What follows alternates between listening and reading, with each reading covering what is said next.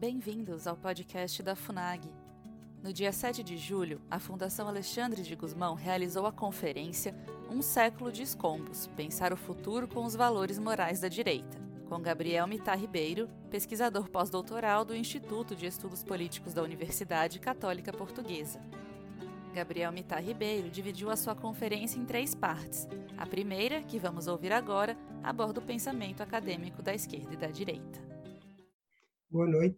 Eu começo por agradecer à Fundação Alexandre de Gusmão, na pessoa do seu presidente, Roberto Coidanich, o convite para esta sessão. Gostaria também de deixar uma palavra de agradecimento ao ministro conselheiro da Embaixada do Brasil em Lisboa. Eh, desde que ele chegou a Lisboa, Pablo Duarte Cardoso, de quem estou a falar, tem mostrado interesse em aproximar aquilo que eu penso, aquilo que eu faço do Brasil e para, para mim é muito gratificante. Também gostaria de agradecer a todas as pessoas que nos estão a ver e a ouvir neste momento, que eh, é para mim de facto, eh, e digo isto com uma profunda sinceridade, é para mim de facto uma grande honra participar neste evento. Bom, eu como vou estender o tempo de intervenção inicial, decidi uh, adaptar o formato desta sessão. Ao adaptar o formato, surgiu um outro título. O título seria este: Três conferências numa noite só. O roteiro que vou propor é este. Perdão. A primeira conferência uh, vai clarificar a área académica na qual trabalho. Portanto, houve uma apresentação pessoal e vou fazer uma um pouco mais académica. A segunda conferência vai servir para eu confrontar este distinto auditório com o dilema moral supremo. Vou ter que explicar o que, é que eu quero dizer com essa expressão dilema moral supremo. Por último, se calhar já no dia da manhã, pelo menos para mim, a terceira conferência, eu vou defender isto. A frase é taxativamente esta: o racismo deixou de existir. Portanto, essa é a terceira conferência. Eu espero que ninguém se perca nesta viagem noturna que, como eu disse, para mim só terminará amanhã. Uh, mas antes de um, entrar nas, nas, três conferências que proponho, eu, eu, gostaria de fazer uma, uma breve introdução. E uma breve introdução para dizer isto. Uh, eu não estou aqui para arrumar ideias, estou aqui exatamente por razões contrárias, para desarrumar ideias. É essa coisa de nós tomarmos por garantidas ideias opressoras que não foram testadas intelectualmente até ao limite, é um sintoma da morte cerebral em que as sociedades do mundo ocidental se deixaram arrastar. Perdão, em tempos normais, se nós vivêssemos em tempos normais, em tempos normais, cada geração lega à geração seguinte um mundo melhor do que aquele que recebeu. E quando eu digo lega um mundo melhor do que aquele que recebeu, falo em aspectos como, por exemplo, a família, economia, segurança, ensino, justiça, equilíbrios demográficos, migrações, respeito pela liberdade, respeito pela democracia, equilíbrio das contas públicas, por aí adiante. Portanto, isso era que, o que as gerações conscientes deixariam um pouco melhor para as gerações seguintes. Mas nós sabemos que não é de hoje que andamos a deixar à geração seguinte não um mundo melhor, mas um inferno um pouco pior do que aquele que recebemos à nascença. Felizmente, o Brasil é um dos casos, felizmente que hum, despertam vontades de reverter este caminho. E é nesse trilho de reversão desse caminho que eu posiciono as três conferências que vou apresentar esta noite. Como foi dito na apresentação, perdão, em 2018 eu publiquei um livro, tenho aqui, uh, publiquei um livro que propunha a renovação da orientação intelectual das universidades. Esse livro chama-se Novo Manual de Investigação. E no ano passado eu publiquei um outro livro, portanto, este livro de 2019, que será o tema principal das intervenções de hoje. Portanto, este livro de 2019, é um livro que trata da ordem moral das sociedades. Portanto, como estão a ver, o livro o Novo Manual de Investigação e este livro de 2019 são temas que uh, estão bastante articulados, conjugados um com o outro. Peço perdão porque a voz não está nos seus melhores momentos. Bom, a tentativa de assassinato do, do então candidato à presidência do Brasil, como todos sabem, a 6 de setembro de 2018, em Juiz de Fora, acabou para mim por ser um impulso decisivo para que eu publicasse este último livro, o livro mais recente. E não é por mero acaso, pois quem for consultar o livro vai verificar isso, não é por mero acaso que, entre outras figuras importantes, o livro Um século de escombros, pensar o futuro com os valores morais da direita, não é por acaso que esse livro é dedicado ao presidente Jair Bolsonaro. Eu tomei como dever pessoal homenageá-lo da forma que podia e da forma que sabia. Claro quando nós fazemos este tipo de homenagens é por razões afetivas, mas eu gostaria de sublinhar que filo, acima de tudo, por razões morais, acima de tudo, por razões intelectuais. E por isso quero eh, dizer que é a clarividência e a ousadia do presidente Jair Bolsonaro e dos, evidentemente, dos brasileiros que o elegeram, que eu venho esta noite homenagear a partir deste lado do Atlântico, a partir de, de Portugal. Depois desta breve introdução, então vamos passar à primeira conferência. Eu esta primeira conferência de, coloquei como título autoapresentação do conferencista. Algumas coisas já sabem, depois das palavras de abertura que agradeço do presidente Roberto Coidanis, depois dessa, destas palavras eu volto a sublinhar que sou um investigador pós-doutoral, mas sou um investigador pós-doutoral com um interesse muito específico. O meu interesse é estudar o pensamento social. Uh, essa, essa opção que eu fiz, não considero que tenha sido uma opção intencional. Portanto, foi antes acidental, fruto do, de uma conjugação entre o meu percurso pessoal e o meu percurso académico. Portanto, eles foram se conjugando e construindo a si mesmo, a si mesmos, até que num certo momento, não posso precisar quando, apercebi-me que era esse o meu interesse, o estudo do, do pensamento so, uh, social. E o ponto de partida do meu trabalho, a formação base, digamos assim, foi a minha formação em História. Só que eu fiz a formação em História, depois comecei a trabalhar na área da Sociologia do Conhecimento, mas muito depressa fui adotando conceitos da Psicologia Social. Portanto, e daí em diante, isto mais ou menos uh, 1996, 97, 98, e daí adiante, eh, esse meu percurso, essa minha formação, foi sendo enriquecida por diversas associações, como acontece com, com quem trabalha nestas áreas, foi sendo enriquecida por diversas associações teóricas, metodológicas, empíricas, por aí fora. E foi eh, já nessa embalagem que eu concluí o mestrado em estudos africanos e o doutoramento, ou doutorado, como se diz no Brasil, e um doutorado em estudos africanos interdisciplinares em ciências sociais. Portanto, hum, tenho uma formação interdisciplinar, hum, mas interdisciplinar focada num objeto de estudo chamado pensamento social.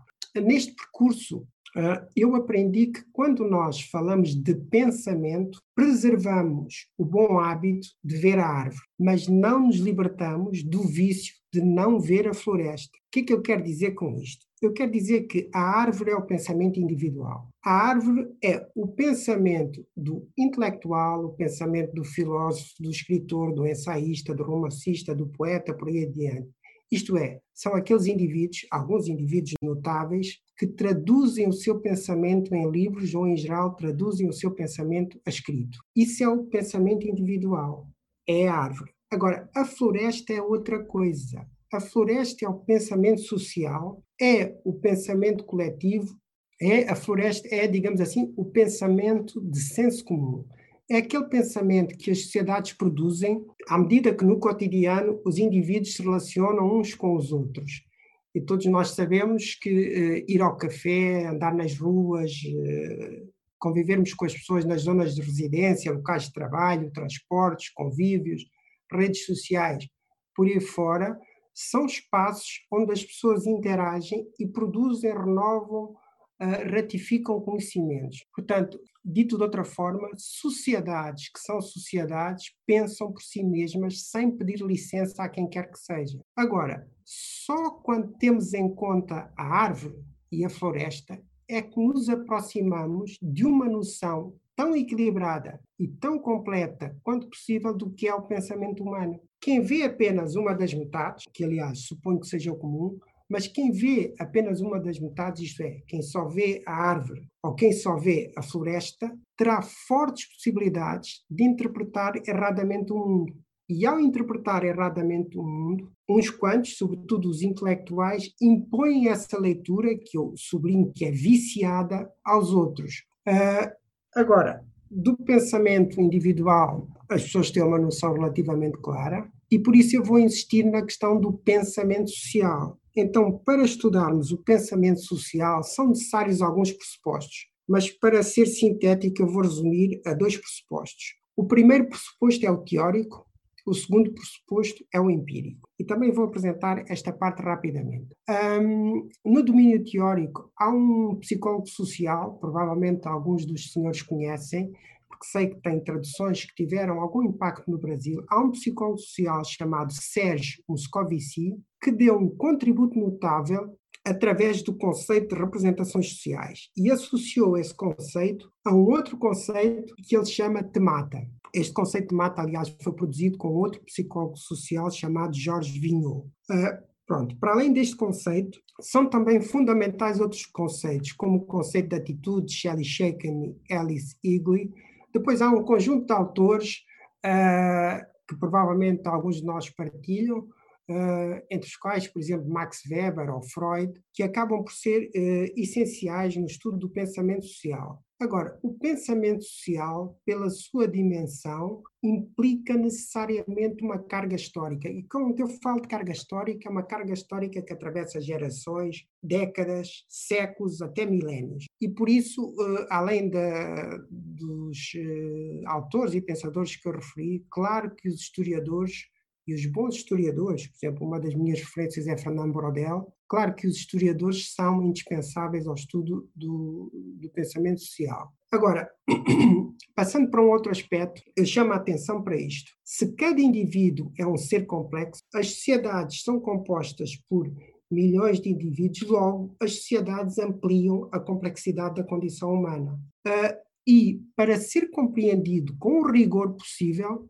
o que é complexo exige um método. E método analítico significa o oposto de apanhar tudo por arrasto. Uh, e é por isso que um cardiologista é um cardiologista, um neurologista é um neurologista, um psiquiatra é um psiquiatra. E o estudo das sociedades tem de refletir o mesmo princípio. Por isso é que no estudo das sociedades, rigor metodológico implica clarificar o que é fundamental e o que é acessório nos destinos das sociedades e no destino do mundo. Porém, rigor metodológico também quer dizer clarificar qual a porta de entrada que nós vamos privilegiar para uh, compreendermos a vida social. E aí uh, temos que tomar decisões. Vamos privilegiar o estudo do pensamento ou vamos privilegiar o estudo das práticas? Vamos privilegiar as atitudes ou vamos privilegiar os comportamentos? Vamos privilegiar aquilo que as pessoas pensam através do que elas dizem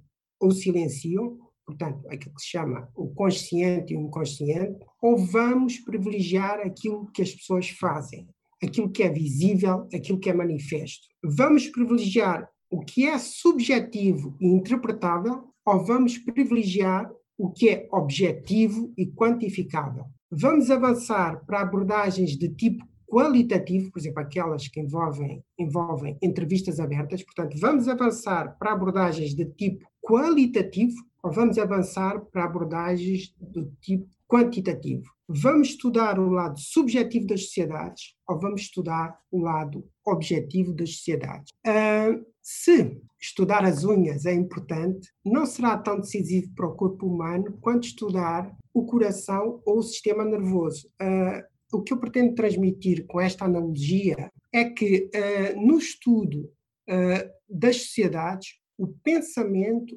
é o fundamental. E no âmago do pensamento está a orientação moral do sujeito. E quando eu falo no sujeito, estou a falar no sujeito individual ou no sujeito coletivo. O problema é que os nossos académicos habituaram-se a misturar tudo e sem grande cuidado. Trocam facilmente o essencial pelo acessório, confundem o subjetivo com o objetivo, confundem a cabeça moral com o corpo económico, adaptam a realidade aos seus dogmas, um, em vez de fazerem o contrário, que é adaptar o pensamento à realidade. O problema é que a, reali a realidade nunca se deixa enganar. E, precisamente por isso, uh, nós vivemos um, num tempo em que a compreensão das sociedades atuais tornou-se confusa, imprecisa, enganadora, falsa. Uh, vejam bem, nós vivemos tempos, ainda há dias aconteceu aqui em Portugal com um estudo sobre o racismo feito ao nível da União Europeia,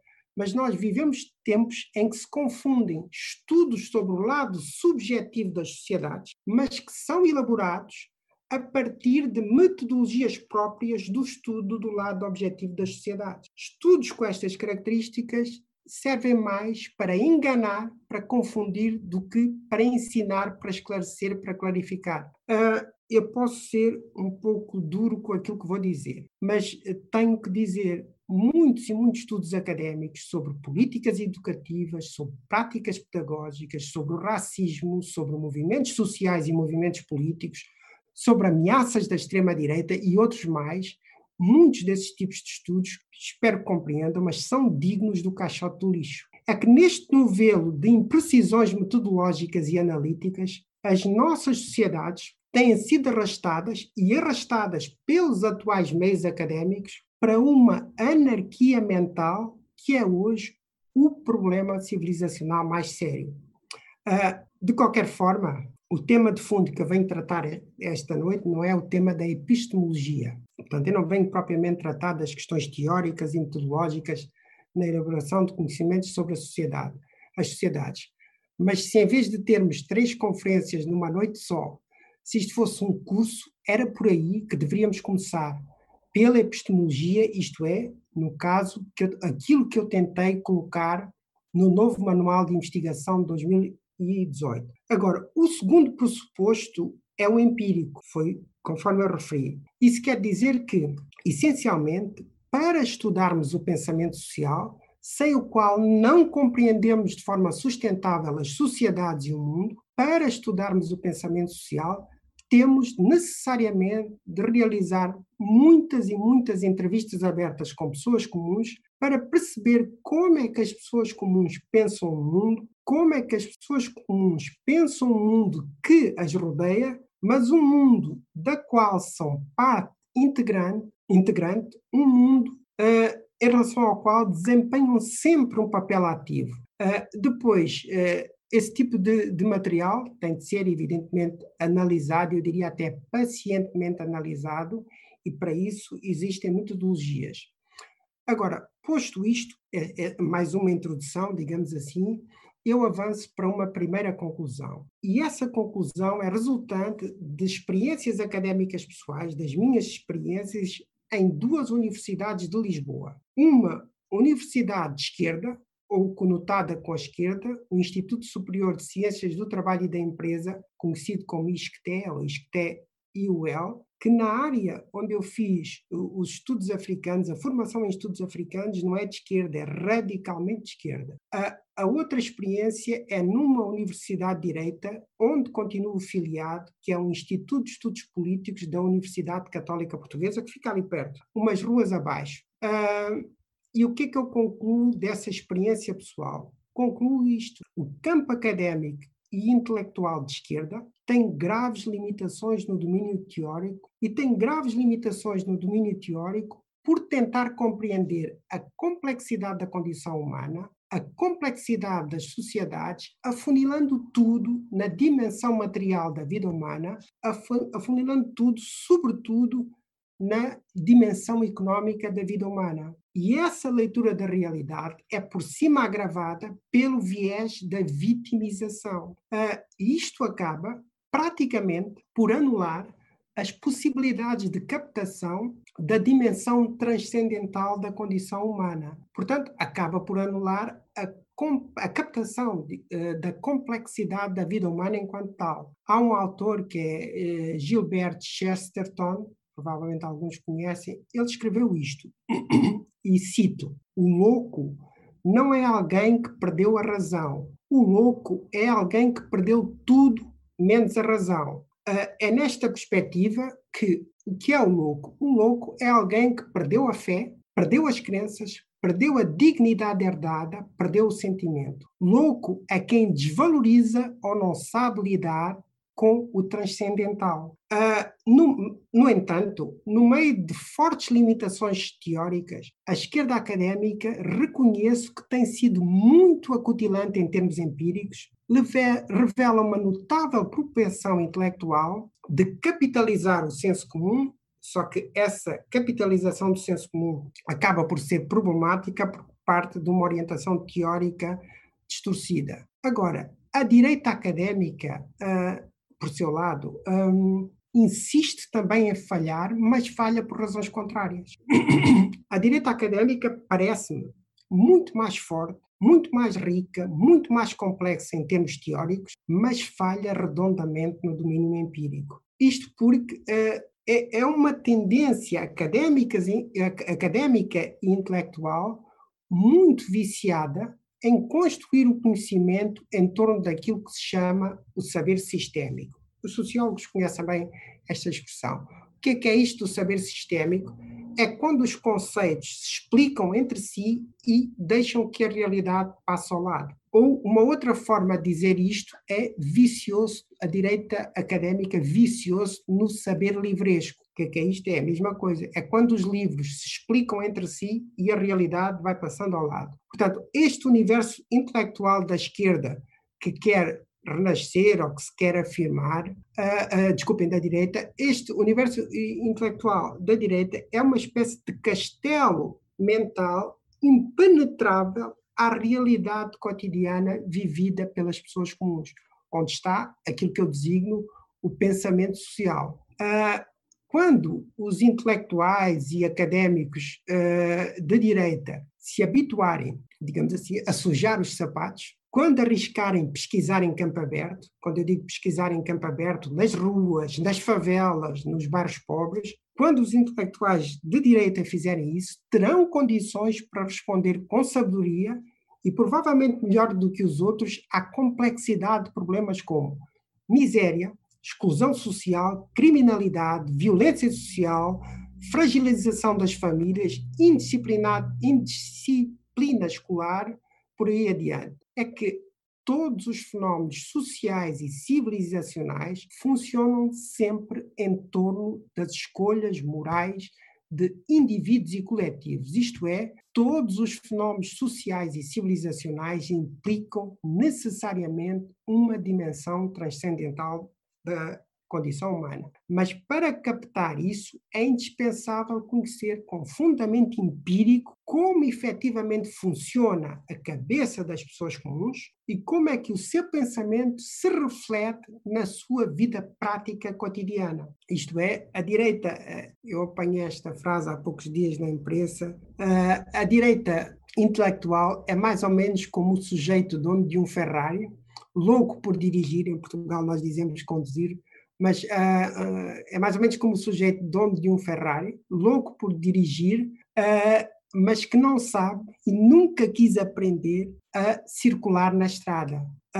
agora, no meu caso, como foi dito na apresentação, entre 1997 e 2015, eu não fiz outra coisa que não fosse andar por Moçambique, de norte a sul, zonas rurais e urbanas, não fiz outra coisa que não fosse andar por Moçambique a ouvir os meus conterrâneos moçambicanos. Quase sempre estou a falar de negros e pobres, Passei esse tempo todo a ouvi-los sobre o sentido subjetivo das suas vidas. E quis ainda um destino que eu, ao longo de todo este tempo, beneficiasse do contraste, portanto, um contraste estendido no tempo, entre África e a Europa, uma vez que fiz o trabalho de campo em Moçambique, mas vivo e trabalho habitualmente em Portugal. Quer dizer que quando nós conhecemos com fundamento empírico e experiência de vida, claro, mas quer dizer quando nós conhecemos com fundamento empírico duas realidades contrastantes, esse acaba por ser um pressuposto metodológico fundamental na elaboração de conhecimentos sobre as sociedades. Um, eu, eu, nesta, nesta primeira conferência uh, julgo que faz ainda sentido deixar notas introdutórias sobre o título e sobre o conteúdo geral do livro que eh, justificam ou justificaram o convite para este evento. Isto porque o livro de 2019, este meu último livro, é o ponto de chegada do percurso académico eu, em breves palavras, tentei resumir. Uh, e como por norma acontece, e pelo menos esforço-me para isso, os títulos dos livros, os títulos têm uma explicação. Entre 1917, o ano da Revolução Bolchevique na Rússia, e 2017, o ano da chegada ao poder do presidente Donald Trump nos Estados Unidos da América, medeia um intervalo histórico precisamente de 100 anos. São esses 100 anos que eu designo por um século de escombros. Agora, esse século de escombros, esse passado, justifica pensar o futuro com os valores morais da direita. Portanto, são essas as razões do título do livro e do subtítulo do livro que justifica este encontro. Uh, mas, para ser rigoroso, eu explico no livro que a reação antissoviética que está a germinar no mundo ocidental não começou, evidentemente, em 2017. Eu faço remontar essa reação ao final da Guerra Fria. Portanto, como sabem, a Guerra Fria medeia mais ou menos entre 1945 e 1991. Portanto, desde os anos 90, foi nascendo uma nova direita na Europa do Leste e na Europa Central, que foram os territórios, eh, até então, até aos anos 90, eh, dominados pelo Império Territorial Soviético. Esse movimento depois estendeu-se progressivamente à Europa Ocidental e acabou por ter um impulso internacional uh, definitivo, fundamental nos anos recentes e foi resultado de um conjunto de circunstâncias. A, a, primeira circunstância resultou do Brexit, do referendo da saída do Reino Unido da União Europeia, que teve lugar em 2016, como sabem, e o Reino Unido é um dos países mais influentes da Europa Ocidental.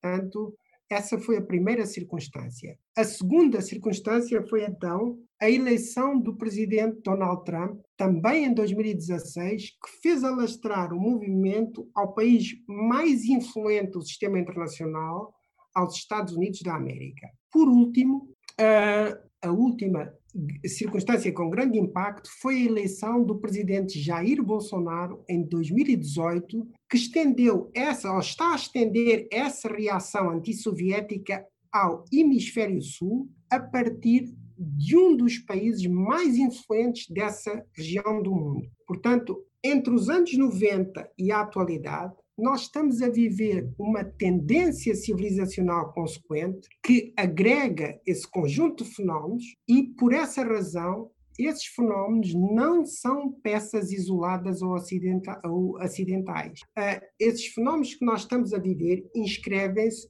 num ciclo de renovação do pensamento social no mundo ocidental que é muito sólido e que não parará por se estar a afirmar, reparem-se, este fenómeno está a afirmar-se das sociedades para os Estados, está a afirmar-se dos povos para o poder, está a afirmar-se de baixo para cima. Isso quer dizer que as sociedades do mundo ocidental estão a mover-se por si mesmas em busca de respostas a uma crise moral profunda que até agora tem sido latente ou endémica, mas que está a decidir sair à rua. Uh, em Portugal, uh, esse processo teve início em 2019 com um político relativamente jovem chamado André Ventura, uh, que fundou um partido chamado o Chega. Portanto, em Portugal o processo é recente e esse líder, André Ventura, e o seu partido, o Chega, vêm subindo nas sondagens estão em fase, as últimas notícias dizem que estão em fase de aproximação à nova direita europeia. E, e já agora, se o presidente uh, da Fundação, Alexandre de Guzmão, me permite, um, ehm, eu creio que o académico e deputado André Ventura seria um convidado oportuno para uma conversa como esta. E eu justifico porque seria mais uma possibilidade de aproximar o Portugal que se quer renovar do Brasil, que, na minha opinião, está em fase de renovação. Neste caso, a história invertia-se, porque, nesta perspectiva, o Brasil faria, digamos assim, de irmão mais velho. Um, para concluir esta primeira confer conferência, O livro Um Século de Escombros, Pensar o Futuro com os Valores Morais da Direita, está organizado em seis capítulos. Cada capítulo corresponde a um núcleo-chave que cruza, por um lado, o pensamento social, como as sociedades pensam, que eu aqui tentei explicar brevemente, e, por outro lado, a ação política, isto é, como governar com consciência sociedades que pensam. Uh, o primeiro núcleo-chave, por excelência, é a necessidade de clarificar a orientação moral das sociedades. Por isso, esse capítulo é o primeiro capítulo do livro e é o capítulo mais desenvolvido, mais fundamentado do livro. O segundo núcleo-chave passa pela renovação do debate racial. Portanto, segundo capítulo do livro. O terceiro núcleo-chave é o da relevância da reabertura do debate sobre a colonização europeia, que é o terceiro capítulo uh, do livro. O quarto núcleo-chave é a necessidade de debater, e quando eu digo debater, digo debater sem tabus, o fenómeno das migrações transfronteiriças. O quinto núcleo-chave é o da profunda necessidade da renovação do ensino massificado, isto é, que em Portugal nós designamos por ensino básico e secundário. Preparar com consciência, com lucidez, essa renovação. Esse é o quinto capítulo do livro. O sexto e último capítulo do livro tem a ver com um outro núcleo-chave que aqui já falei, que é o do dever, e aqui eu diria mesmo o dever, o dever incontornável de renovar o papel social e cívico das universidades. Portanto, esses seis pontos que eu referi são as traves mestras da renovação dos ideais e programas políticos no mundo ocidental. Quando perceberem com muita clareza que é esse o caminho, as novas direitas políticas conquistarão vantagens sólidas e dificilmente reversíveis. Uh, mas porque o tempo é limitado, uh, na agenda de hoje uh, vão só caber os dois primeiros temas. Isto porque eu, eu pensei em preparar para hoje uma quarta conferência e que teria, sublinho, este título categórico: O colonialismo nunca existiu. Uh, mas eu não quis uh, arriscar uma quarta conferência porque talvez assassinasse a paciência deste distinto auditório noturno. Então, uh, resumo a intervenção a três conferências. Portanto, está terminada a primeira. Acesse o canal da FUNAG no YouTube, www.youtube.com.br FUNAG Brasil. Lá você encontrará centenas de vídeos sobre política externa brasileira e relações internacionais. Acesse também a nossa biblioteca digital, com mais de 780 volumes para download gratuito, www.funag.gov.br/biblioteca. Acompanhe as atividades da Funag Brasil no Facebook, Twitter, Instagram e Flickr.